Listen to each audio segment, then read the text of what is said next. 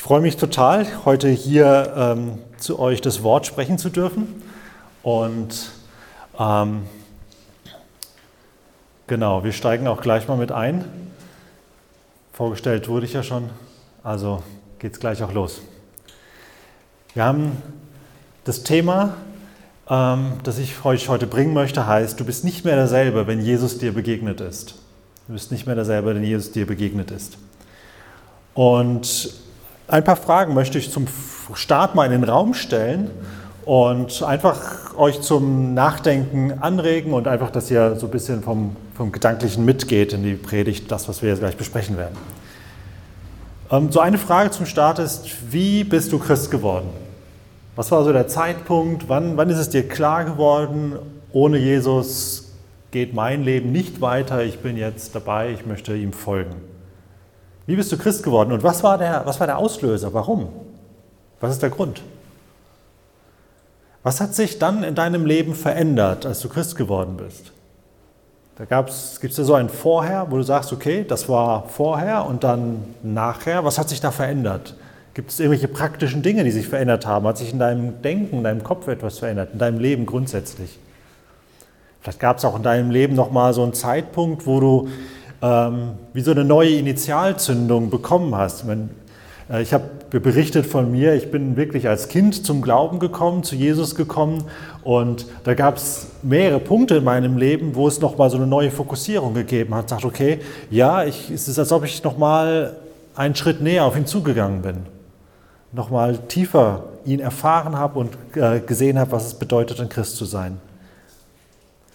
Wenn du Christ bist, woher kommt deine Motivation, ein christliches Leben zu führen?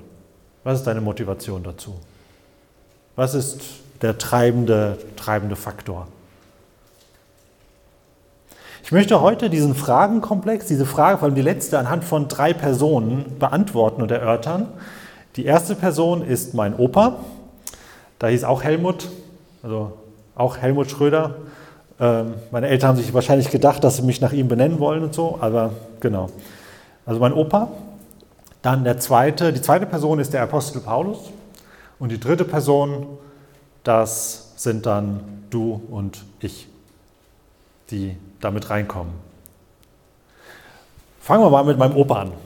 Also, mein Opa Helmut, ähm, ich nenne ihn jetzt immer Opa Helmut, aber ihr müsst euch einen jungen Mann vorstellen, weil die Zeit als äh, die, über die ich jetzt berichte, da muss er so irgendwas um die 20 gewesen sein. In diesem, zu dieser Zeit war der Opa Helmut der Anführer der Dorfjugend in so einem sowjetischen Dorf ganz weit im Osten. Also jetzt Russland, früher Sowjetunion, in irgendeinem Dorf, da saß er und ähm, die Dorfjugend hat auch das gemacht, was er gesagt hat und ist ihm dorthin gefolgt, wo er hingegangen ist. Und meistens hatten sie Unsinn im Kopf. Ähm, es waren also diejenigen, wo man jetzt zu seinen eigenen Kindern sagen würde, mit dem Helmut, da spiel mal lieber nicht mit dem, guck mal, die Ute ist auch ganz nett, geh doch dahin.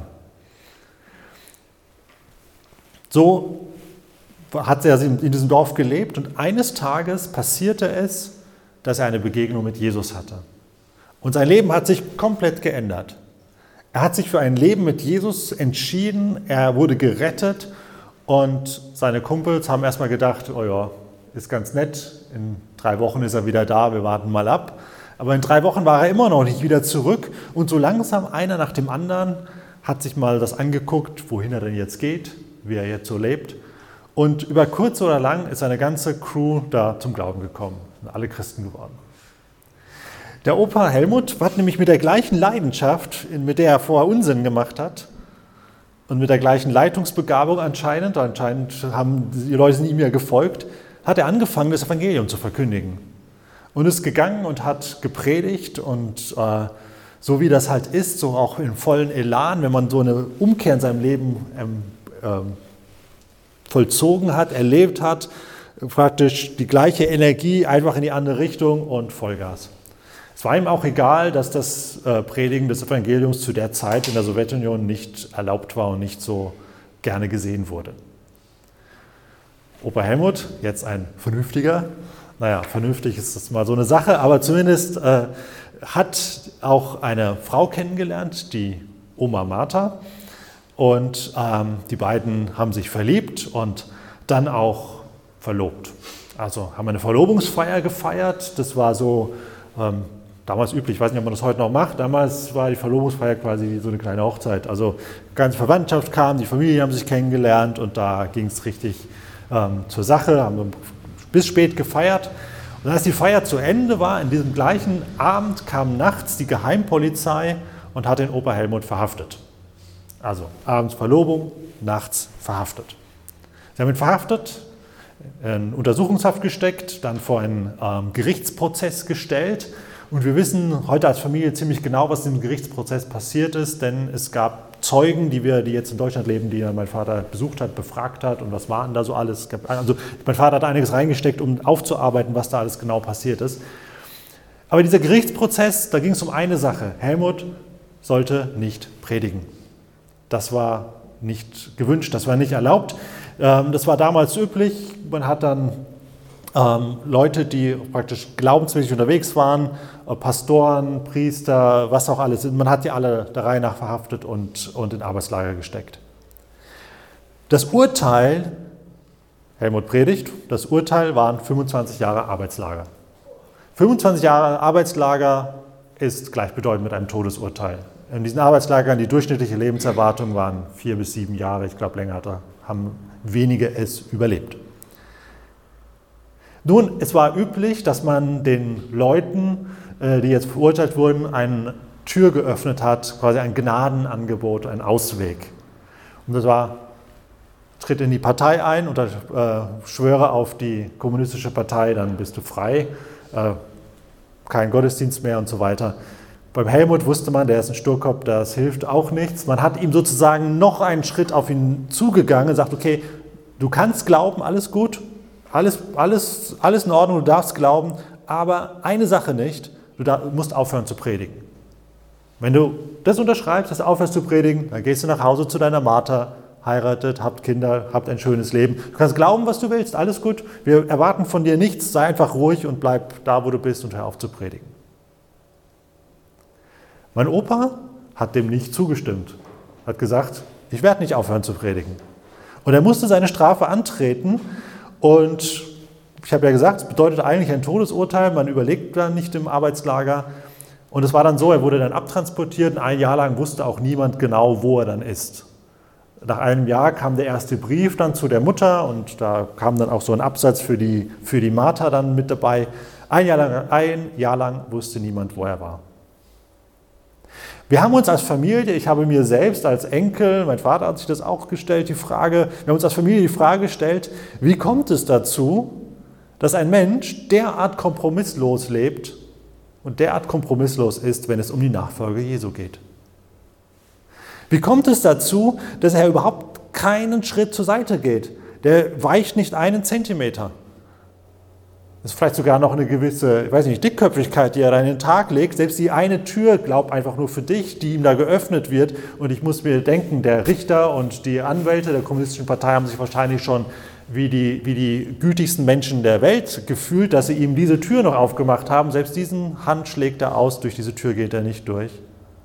Wie kommt es dazu, dass ein Mensch so eine Kompromisslosigkeit an den Tag legt? Vielleicht denkst du jetzt, ja, das wird mir jetzt ein bisschen radikal, das ist mir ein bisschen extrem. Äh, da hätte man ja schon, ähm, da hätte man ja schon so ein bisschen ab und zu geben können. Die Frage ist, was motiviert dich, habe ich gestellt, was motiviert dich, Jesus nachzufolgen in deinem Alltag? Und was ist eigentlich der Unterschied zwischen jemandem, der nur an Jesus interessiert ist, der ihm gut findet, interessant findet und jemanden, der ihm wirklich nachfolgt? Jesus selbst hat es mal in einer Situation auf den Punkt gebracht. In Lukas 14, da lesen wir in den Versen 25 bis 27 folgendes. Scharen von Menschen begleiten Jesus, als er weiterzog.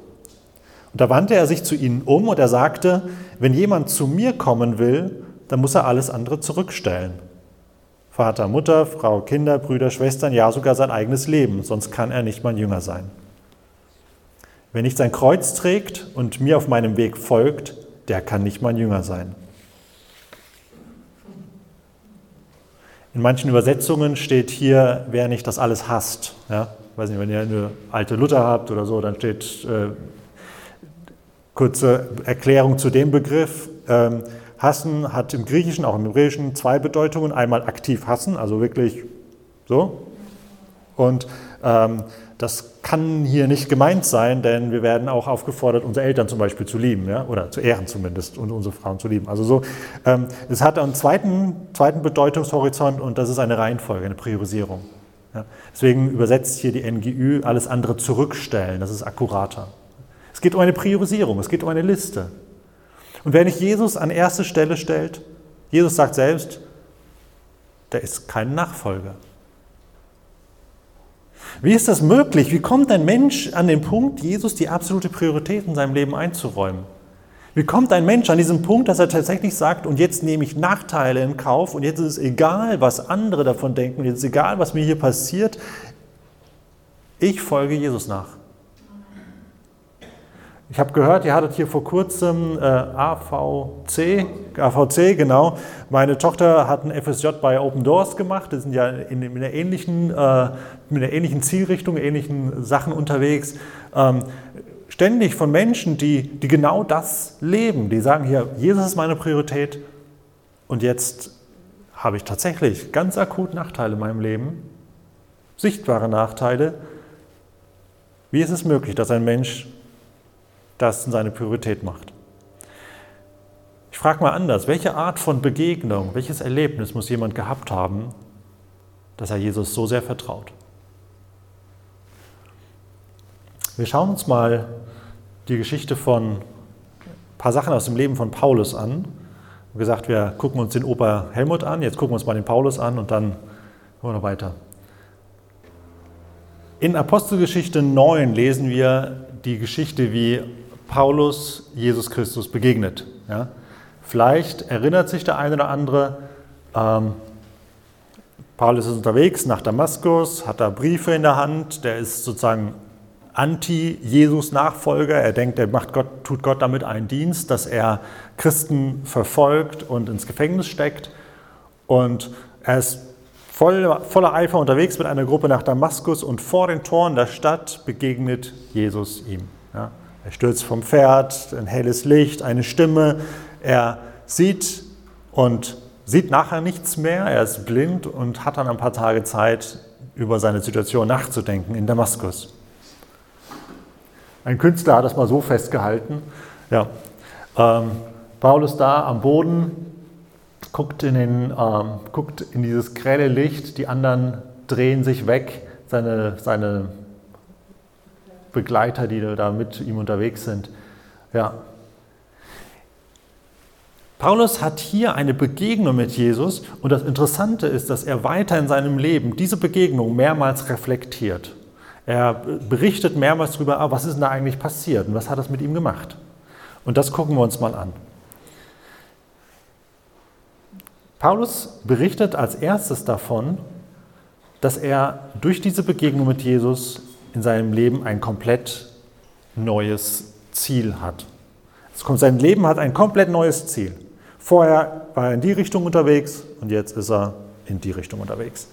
Er drückt es sogar so aus, ähm, in Apostelgeschichte 26, Vers 19, da steht Paulus dann eher gegen Ende seines Lebens vor Gericht und ähm, der König befragt ihn da, der König Agrippa ist es und sagt dann, was, wieso, was, du bist so gelehrt und wieso machst du, hast du dir sowas im Kopf gestellt? Wieso äh, kommt so viel Torheit aus dir raus, wenn du doch so gelehrt bist?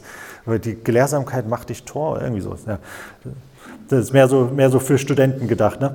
Also, ähm, und er antwortet ihm ganz klar darauf, ich war der himmlischen Erscheinung nicht ungehorsam. Da war eine himmlische Erscheinung, da ist Jesus mir übernatürlich begegnet und ich war dem natürlich gehorsam. Ich war dem nicht ungehorsam.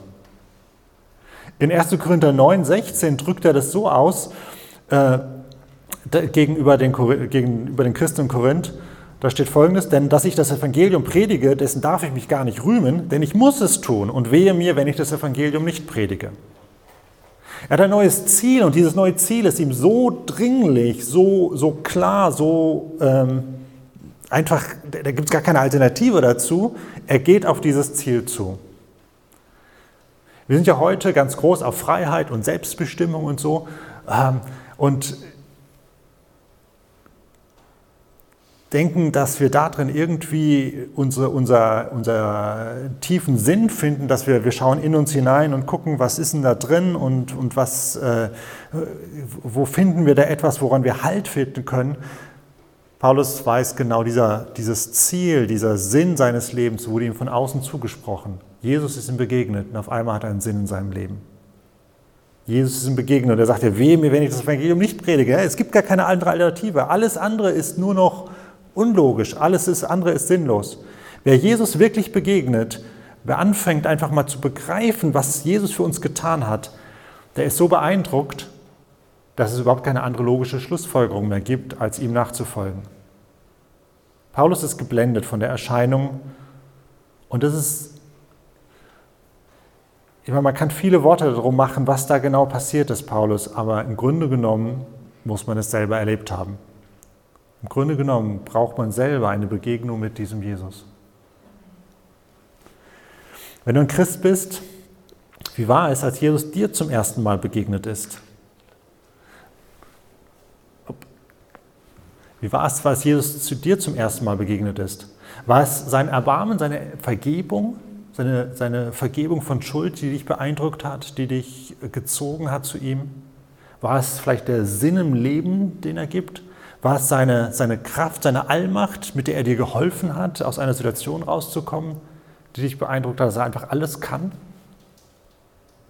Es ist mutig zu sagen, ich vertraue dir, Jesus. Ab jetzt bist du das Ziel. Ab jetzt habe ich ein neues Ziel in meinem Leben. Jesus, du bestimmst ab jetzt. Es gibt niemanden Wichtigeren als dich. Aber am Ende des Tages ist es die einzig logische Konsequenz, die wir haben können. Alles andere fühlt sich am Ende an wie ein lausiger Kompromiss. Alles ist ein lausiger Kompromiss und wir spüren, wenn wir so in so einem Kompromiss leben, dann spüren wir jeden Tag, dass irgendetwas nicht stimmt, dass irgendwie es nicht so ist, wie es eigentlich sein sollte. Der Opa Helmut und der Paulus, die wollten keinen Kompromiss eingehen, die wollten keinen Kompromiss leben. Sie haben erkannt, dass jedes Ziel sich letztlich als ein Irrweg herausstellen wird. Dass jedes andere Ziel wird sich letztlich als ein Irrweg herausstellen, bis auf den einen, der das Ende schon jetzt kennt und dem wir nachgehen können und der jetzt uns schon ein Ziel vor Augen stellt, das erreichbar ist und zu dem er uns führen möchte. Die Frage ist, und da nehme ich jetzt uns als dritte Person einfach mal mit rein, was ist mit mir, was ist mit dir? Traust du dich, Jesus auf die Priorität Nummer eins zu stellen, auf die Nummer eins zu setzen? Es gibt nur noch eine Sache, die wirklich wichtig ist, ein neues Ziel.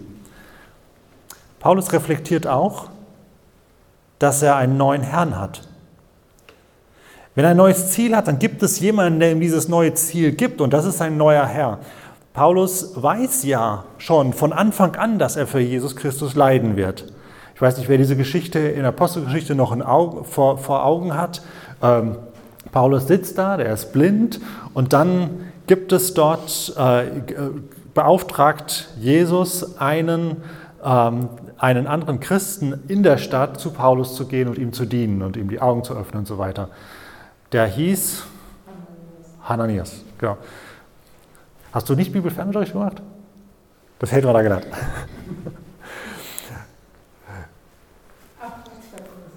Eins, zwei Kurse, richtig. Hananias. Der Hananias, der geht und äh, Jesus sagt ihm, dem Hananias, geh zu Paulus und ich will ihm wissen lassen, wie viel er noch für mich leiden wird. Also Paulus weiß, dass er in Schwierigkeiten kommt. Trotzdem akzeptiert er, dass Jesus sein Herr ist und trotzdem akzeptiert er dieses Ziel. Das ist schon erstaunlich. In Römer 1.1 stellt Paulus sich vor, er stellt sich der Gemeinde so vor, Paulus, ein Diener Jesu Christi an die Gemeinde in Rom, Gott hat mich zum Apostel berufen und dazu bestimmt, seine Botschaft bekannt zu machen. Paulus bezeichnet sich immer wieder in den Schriften als ein Sklave von Jesus, als ein Diener von Jesus. Er macht damit klar, er hat einen neuen Chef. Jetzt weiß ich, dass Paulus auch ein Sohn ist, ein Erbe und er sagt auch, her, wir sind, wir sind Erben, wir sind Kinder des Höchsten, wir sind eine neue Identität, eine neue Schöpfung. Das ist, stimmt alles, aber kein einzelner Begriff deckt sozusagen unsere Beziehung zu unserem Herrn Jesus in Fülle ab. Und Paulus stellt auch heraus, ganz am Anfang, dass er auch ein Diener ist. Ein Diener, der, er macht damit deutlich, er hat einen Herrn, er hat einen neuen Chef. Und dieser, dieser Herr bestimmt jetzt, wo es lang geht. Jesus ja sagt auch, wenn ihr mühselig und beladen seid, ich will euch erquicken. Jesus sagt aber auch, wer mir nachfolgen will, der nehme sein Kreuz auf sich. Es ist nicht ein einzelner Begriff, der das alles abdeckt. Und das müssen wir auch zusammenbringen, auch in unserem Leben. Und Jesus ist auch sehr gütig und gnädig und gibt uns auch in dem Moment das, was wir brauchen. Paulus sagt hier, er ist ein Diener. Ein Diener tut das, was der Herr möchte und er hinterfragt es nicht mehr. Ein Apostel, ein Gesandter ist ein Überbringer, eine Nachricht von jemand anders, nicht seine eigene Nachricht. Er darf dieser eigenen Nachricht nicht irgendetwas hinzutun, sondern er überbringt die Nachricht so, wie, wie sie ihm aufgetragen wurde. Jesus selbst ist uns darin ein Vorbild. Er sagt, ich tue hier auf der Erde, also als er auf der Erde war, ich tue nur das, was ich den Vater tun sehe. Jesus ist uns darin ein Vorbild. Stell dich freiwillig in den Dienst von Gott. Stell dich freiwillig in den Dienst von Jesus. Jesus zwingt niemanden in seinen Dienst hinein. Er möchte freiwillig Menschen haben, die ihn als Herrn anerkennen bin sicher, du wirst das niemals bereuen, Jesus nachzufolgen. Du wirst das niemals bereuen. Ich befürchte vielmehr, dass man bereuen wird, wenn man sich in seinem Leben nicht getraut hat, Jesus an erste Stelle zu stellen und ihm nachzufolgen. Wenn man immer so am Rand gestanden ist und gefragt, sich fragt, wie wäre es, wenn ich tatsächlich ins Wasser springe? Wie wäre es, wenn ich tatsächlich Jesus Herr sein lasse und das tue, was er sagt? Wie wäre es, wenn ich tatsächlich dem folge, der mir vorangeht und das tue, was er für mich aufgetragen hat. Wenn ich in meine Berufung komme und wenn ich sehe, dass, äh, dass Dinge auf einmal ineinander kommen, sich aneinander reihen und in, auf, an ihren Ort fallen, wenn meine Prioritäten auf einmal an ihren Ort fallen, wenn ich irgendwann schaue, zurückschaue in meinem Leben und nachdenken muss, was wäre, was wäre gewesen, wenn ich so gelebt hätte. Was wäre da möglich gewesen? Da gibt es auch die Gnade von Jesus die gibt es auch, die sich dann darüber auch deckt. Aber wie viel schöner, wenn ich das, diese Entscheidung treffe und ins Wasser springe und tatsächlich das tue. Der Ober Helmut und auch der Apostel Paulus, sie sind beide gesprungen. Sie haben erkannt, dass sie, ein, dass sie haben für sich erkannt, dass eigentlich jeder von uns irgendeinem Herrn dient. Und wenn wir in der Illusion leben, dass wir unser eigener Herr sind, dann sind wir auch unser eigener Sklaventreiber. Und ich meine, die, das Werk, das ich leite, da bin ich quasi, äh, ich, ich, darf, ich darf das leiten. Und ich merke, dass wenn ich mich selber leite und da steht niemand mehr über mir, dann bin ich ich bin der schlimmste Chef für mich selbst. Ne? Ich kann mich selber in den Abgrund treiben. Jeder Pastor kann das bestätigen. Das ist auf jeden Fall, ähm, nicht umsonst ist die Burnout-Rate unter Geistlichen einfach so hoch, weil man sel sich selber einfach nicht gut führt. Ich habe einen Herrn, der mich führt. Ich habe einen Herrn, der mich führt. Alle anderen Herren sind am Ende erbarmungslose Sklaventreiber und ich selbst bin der Schlimmste davon. Nur Jesus ist voller Erbarmen und er führt mich auf Psalm 23, die, die frischen Wasser und die grünen Auen.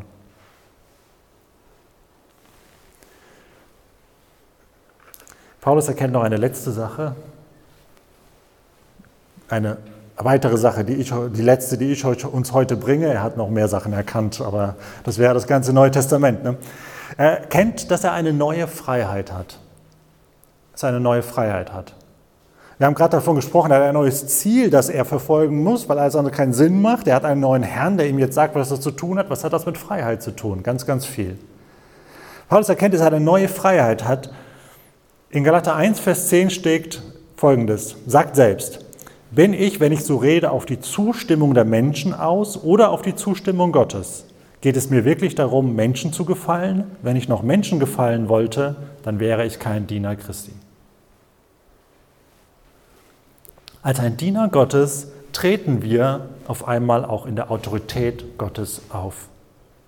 Wir treten der Autorität Gottes auf und wir rechnen in unserem Leben und in unserem Dienst mit den Wirkungen des Heiligen Geistes, mit der Gegenwart Gottes. Wir rechnen in unserem Leben damit, dass Gott eingreift. Und wir dürfen ein Leben führen in einer großen Freiheit, weil wir keine Furcht mehr haben von der Beurteilung von Menschen.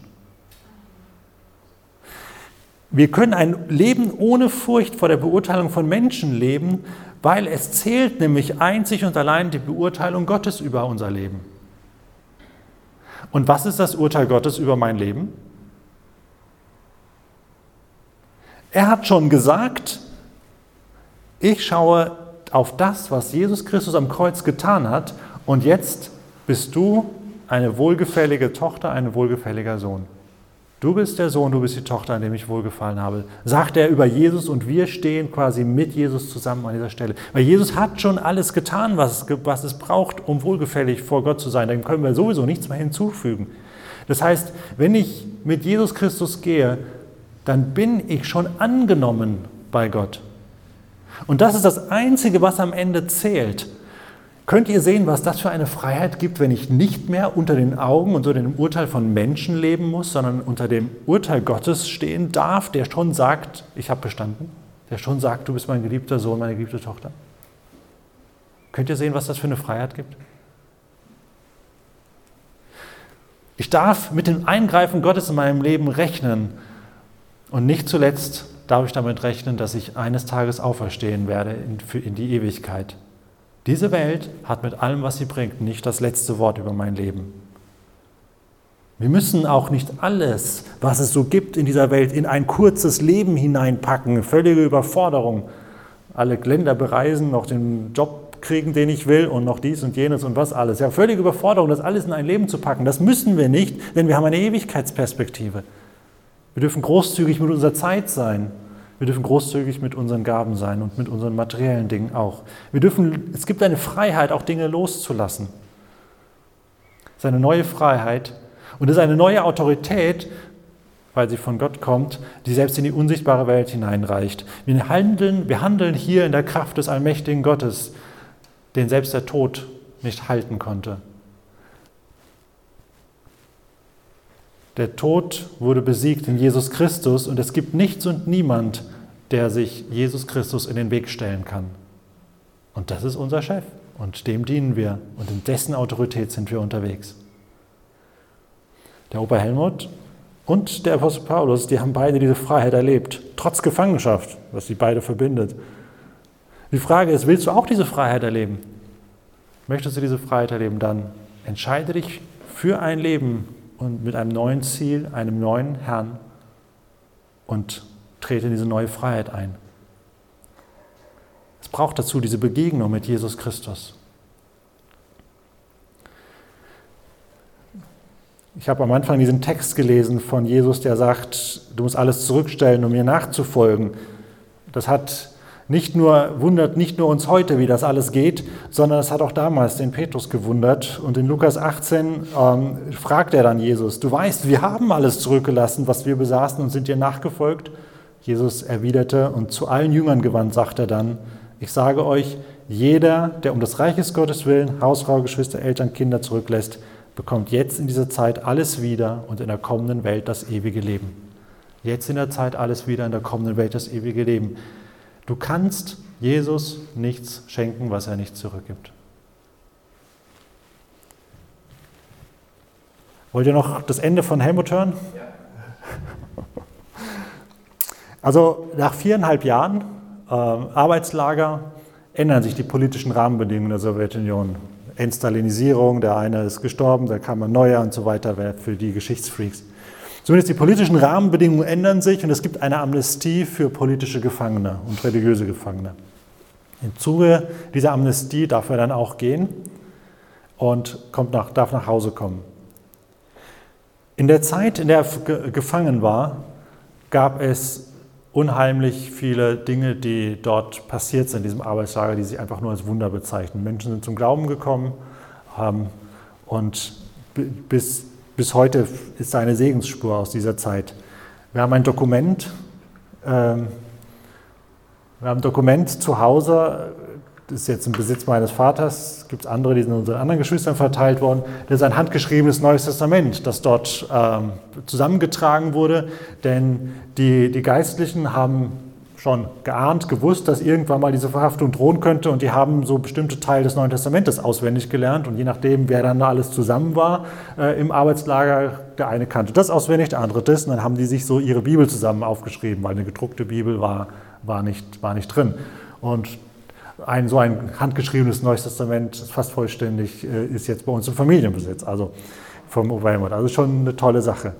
Eine andere Geschichte, äh, die da passiert ist, ähm, da war ein, ein, Deutscher, der war auch mit, mit, ähm, mit ihm da im Arbeitslager, der war aus kriminellen Gründen. Ja. Der konnte auch kein Deutsch, der konnte nur Russisch und der wurde eingebuchtet, weil er hat irgendein Verbrechen begangen. Ich habe jetzt vergessen, was es genau war.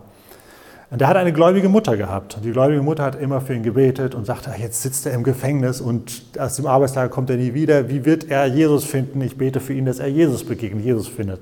Und die Mutter hatte zu Hause noch eine, äh, noch eine Bibel auf Deutsch in gotischer Schrift. Wer kann das noch lesen? Gotische Schrift? Es gibt einige, ja, so, wenn man sich viel Mühe gibt, kann ich das auch noch lesen. Also eine altdeutsche gotische Schrift. Und die hat sie dann mit ihren Briefen auseinandergerissen, in Post gesteckt und ihm ins Arbeitslager geschickt. So. Normalerweise wäre das nicht durch die Zensur gekommen, aber in diesem Arbeitslager gab es niemanden, der Deutsch oder noch Gotisch verstehen konnte. Und Briefe von der Mutter, also die sind angekommen zumindest. Nur der gute Mann, Mann konnte dies ja selber nicht lesen, also hat er angefangen, Briefe von der Mutter ja wegschmeißen nicht. Vielleicht irgendwann hat er sich da eine Zigarette draus getreten, angefangen zu rauchen.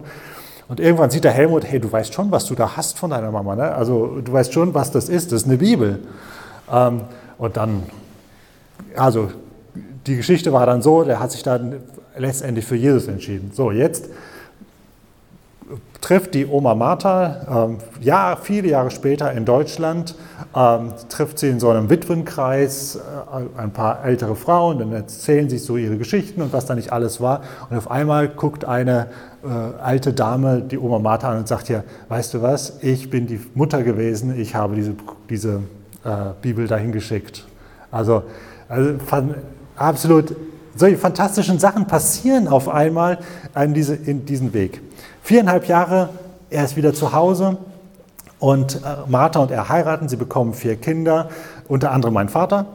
Und ähm, sie müssen wegziehen und er beginnt einen Dienst in einer kleinen Gemeinde in, in ich meine, das war Kasachstan gewesen, dann in einem ganz anderen Gebiet und ähm, gründet Gemeinden in in den Dörfern der Umgebung. So, es wurde bekannt als der Eselsprediger, weil er auf dem Esel durch diese Dörfer geritten ist und quasi evangelisiert hat. Genau. Ähm, durch die Arbeit im Arbeitslager war er gesundheitlich sehr angeschlagen und nach sieben Jahren, ähm, nach sieben Jahren ist er dann verstorben. Und die Oma Martha hat dann die Kinder sozusagen weiter allein großgezogen, sind irgendwann nach Deutschland gekommen. Und die Oma Martha war immer ein sehr leuchtendes Vorbild, weil ich den Opa ja nie selber kennengelernt habe. Ein sehr leuchtendes Vorbild für uns, was Glauben und Nachfolge und eine lebendige Gottesbeziehung angeht. Ja. Ich freue mich auf jeden Fall schon, die beiden im Himmel wiederzusehen. Ja, das und dann auch meinen Opa kennenzulernen. Und äh, es gibt eine Sache, die er war schon krank, die Brüder haben ihn dann besucht, also die Leitung, und sagt ja, hey, wie geht's dir denn und Gesundheit und so weiter. Und er sagt, wichtig ist, ich bin zufrieden. Ich bin zufrieden mit dem, was Gott mir gegeben hat. Ich werde, genau, ein, ein Vorbild für mich, ein Vorbild für bei uns in der Familie. Und ich sage es nicht, weil das ist das große Vorbild. Es gibt Geschichten wie diese, gibt es viele. Geschichten wie diese gibt es viele. Da muss man nur die Leute fragen, die entweder in ihrer eigenen Geschichte so etwas haben oder jetzt AVC oder Open Doors oder wie auch immer. Da gibt es viele Geschichten. Der Punkt ist, den ich machen möchte, ist, Jesus wird dir am Ende nichts schuldig bleiben. Wenn du alles auf seine Karte setzt, wenn du alles auf die Karte Jesus setzt, wird er dir nichts schuldig bleiben. Es lohnt sich, alles auf die Karte Jesu zu setzen. Und das ist erstmal irgendwie so eine Kopfentscheidung. Ja, ich will Jesus glauben, ich will das tun. Aber letztlich muss diese Kopfentscheidung ins Herz rutschen und es eine Herzensentscheidung werden. Und diese Herzensentscheidung ähm, treffe ich am besten in einer Begegnung mit Jesus. Weil Jesus möchte mir begegnen. Jesus möchte dir begegnen. Was antwortest du auf seine Frage, folge mir? Also, ja, hier bin ich, ich folge dir. Ja, ich folge dir. Diese Antwort zu geben, ist das einzig Logische. Ich bin ein Kopfmensch. Das ist das einzig Logische, was ich tun kann. Woher kommt die Motivation, Jesus nachzufolgen? Sie kommt am Ende von einer Begegnung mit ihm, eine Begegnung mit dem Allerhöchsten. Mach dich bereit auf eine neue Begegnung mit Jesus Christus. Amen.